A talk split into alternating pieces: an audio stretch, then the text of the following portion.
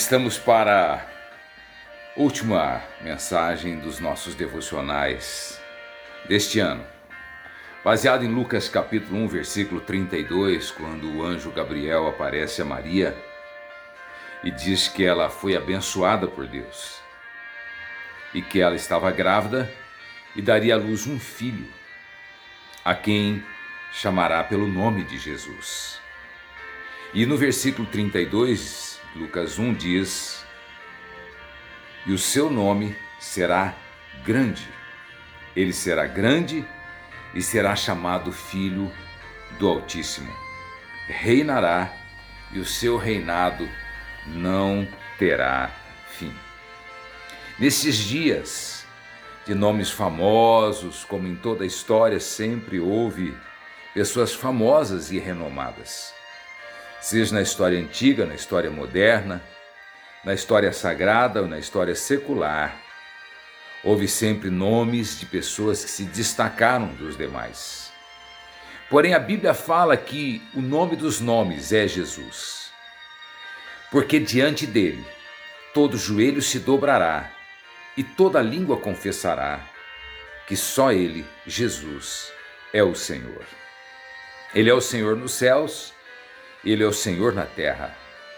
Porque antes dele ser homem, ele era Deus. E tendo se tornado perfeitamente homem, continuou sendo perfeitamente Deus. E pela eternidade será Deus homem para sempre. Este nome lindo, doce, este nome que ainda pode ser crido, pronunciado, este nome que ainda pode ser invocado,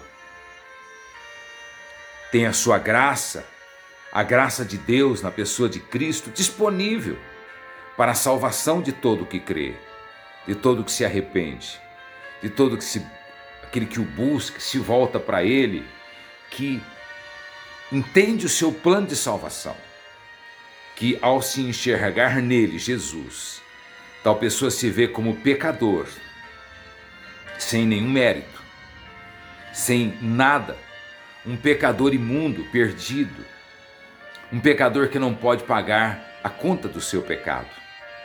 Mas temos em Cristo a nossa conta paga. Hoje, nós podemos ter o benefício da salvação. E a salvação não é só para esta vida, ela é para toda a eternidade. Neste tempo que se chama agora, eu te convido a render-se a Jesus Cristo e entender que Ele é o único caminho.